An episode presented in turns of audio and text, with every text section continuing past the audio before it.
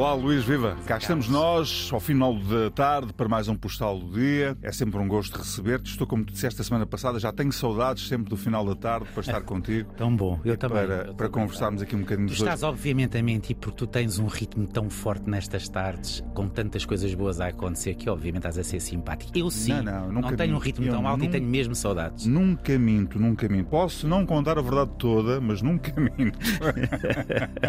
no fundo, é aquilo que se passa nos dias que correm, não é? Há gente que não nos conta a verdade toda, alguns mentem, há outros que fingem. eh, há um bocadinho tudo isso, que estamos a caminho das eleições e o tempo é próprio para isso. É. Queres dar uma palavrinha sobre isso, a propósito? Dia? Vamos, vamos fazê-lo. Bolsonaro no Brasil, Trump nos Estados Unidos, Meloni em Itália, Orban na Hungria, Javier Milei na Argentina, a hipótese de Le Pen ser poder em França, a ascensão neofascista ou de extrema-direita na Alemanha, Holanda, Suécia e Finlândia e André Ventura em Portugal. O que sucede aqui é consequência do que se passa um pouco por todo o lado. Os ventos da história mudaram, a democracia está ligada à máquina e o individualismo e ressentimento superam a ideia de liberdade. É preciso dizer uma coisa simples, direta e não vale a pena a indignação que já não leva a lado algum. André Ventura pode mesmo chegar a primeiro-ministro. Se não for agora, poderá sê-lo numa próxima eleição. É fundamental sabê-lo para que depois não nos queixemos que foi por surpresa que ele lá chegou. Direi sobre isso nas próximas semanas, mas hoje quero dedicar o postal aos oportunistas. Aos que, vendo o barco onde estão em dificuldade, fogem como ratos de esgoto para os braços de quem lhes possa oferecer casa, roupa lavada, lugar nos restaurantes onde continuarão a ser vistos e um microfone. Tem sido penoso ver gente a saltar do PSD para o Chega. E ainda mais penoso ver como se justificam, como gaguejam na sua pornográfica sede de tacho. Como é que esta gente dorme é o que por vezes me vem à cabeça. A aproximação do Chega ao poder está a oferecer-nos um espetáculo deprimente e humano. Mas não apenas quando observamos os pobres diabos que deram o salto. Também intelectuais do PSD, não concertados com Luís Montenegro, que justificam metodicamente o Chega, ou até jornalistas com colunas de opinião que, depois de terem diabolizado Ventura, estão agora a ampará-lo porque nunca se sabe o dia da manhã. A ganância misturada com os tais ventos de um tempo feito de ideias de plástico, ideias em que tudo é relativismo, onde tudo pode ser justificado por já ninguém querer saber da verdade. Não importa o que se pensa, porque todos sabemos que nada é para a vida toda. Não é o amor, não é a ideologia, não é o emprego. Para a vida toda, talvez só o futebol, e mesmo assim tenho dúvidas. Sempre houve oportunistas, sempre haverá. Mas sempre houve também quem os desmascarasse, quem não se tenha importado pagar um preço para conseguir dormir descansado nas noites mais geladas. É essa a minha esperança e o meu medo. Em abstrato, sem me referir em particular às pessoas a que citas aqui no, no, no postal, para mim e a opinião, o oportunismo é uma coisa grotesca. É reveladora de quem tem falta de amor próprio.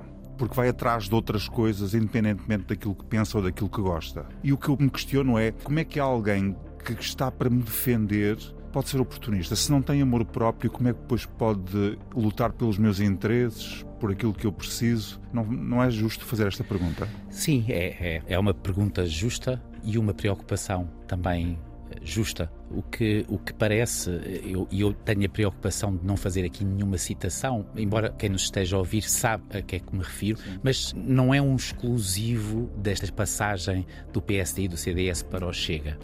Nós vemos isso acontecer na política, vemos acontecer no jornalismo também, não é? O barco está a afundar e de repente pessoas que nós imaginávamos que estavam ao nosso lado deixam de estar rapidamente quando nós já não temos lugares para distribuir. pessoas que se apresentam como isentas num determinado local, depois associam-se a uma parte noutro. Claro. Também é oportunismo, não é? Claro, está aí mesmo. E repare, na política, mesmo dentro do Partido Socialista, vemos a ascensão de Pedro Nuno Santos, vimos pessoas a apoiá-lo que ninguém diria que o apoiariam, ideologicamente estavam do- no outro lado, eh, dentro do Partido Socialista. Portanto, há aqui esta ideia de que a vida é muito curta e nós temos que aproveitar a oportunidade. Agora, é preciso sempre nós termos a coragem de não nos esquecermos que há coisas óbvias, mas que as coisas óbvias, algumas delas têm que ser ditas. Há sempre quem os desmascar, quem fala, mesmo que possamos correr o risco de cada vez menos pessoas nos ouvirem, no sentido que isto parece uma cacofonia, não é? Mas a, a verdade é que os oportunistas, alguns deles vingam. E nós deixamos que os oportunistas vinguem porque temos falta de consciência coletiva, de, que há um país, que há um futuro, que há os nossos filhos, os nossos netos e que as coisas se têm que fazer para a frente. Não é? Sim, e, e há outra coisa, sem dúvida, e há oportunistas e oportunistas.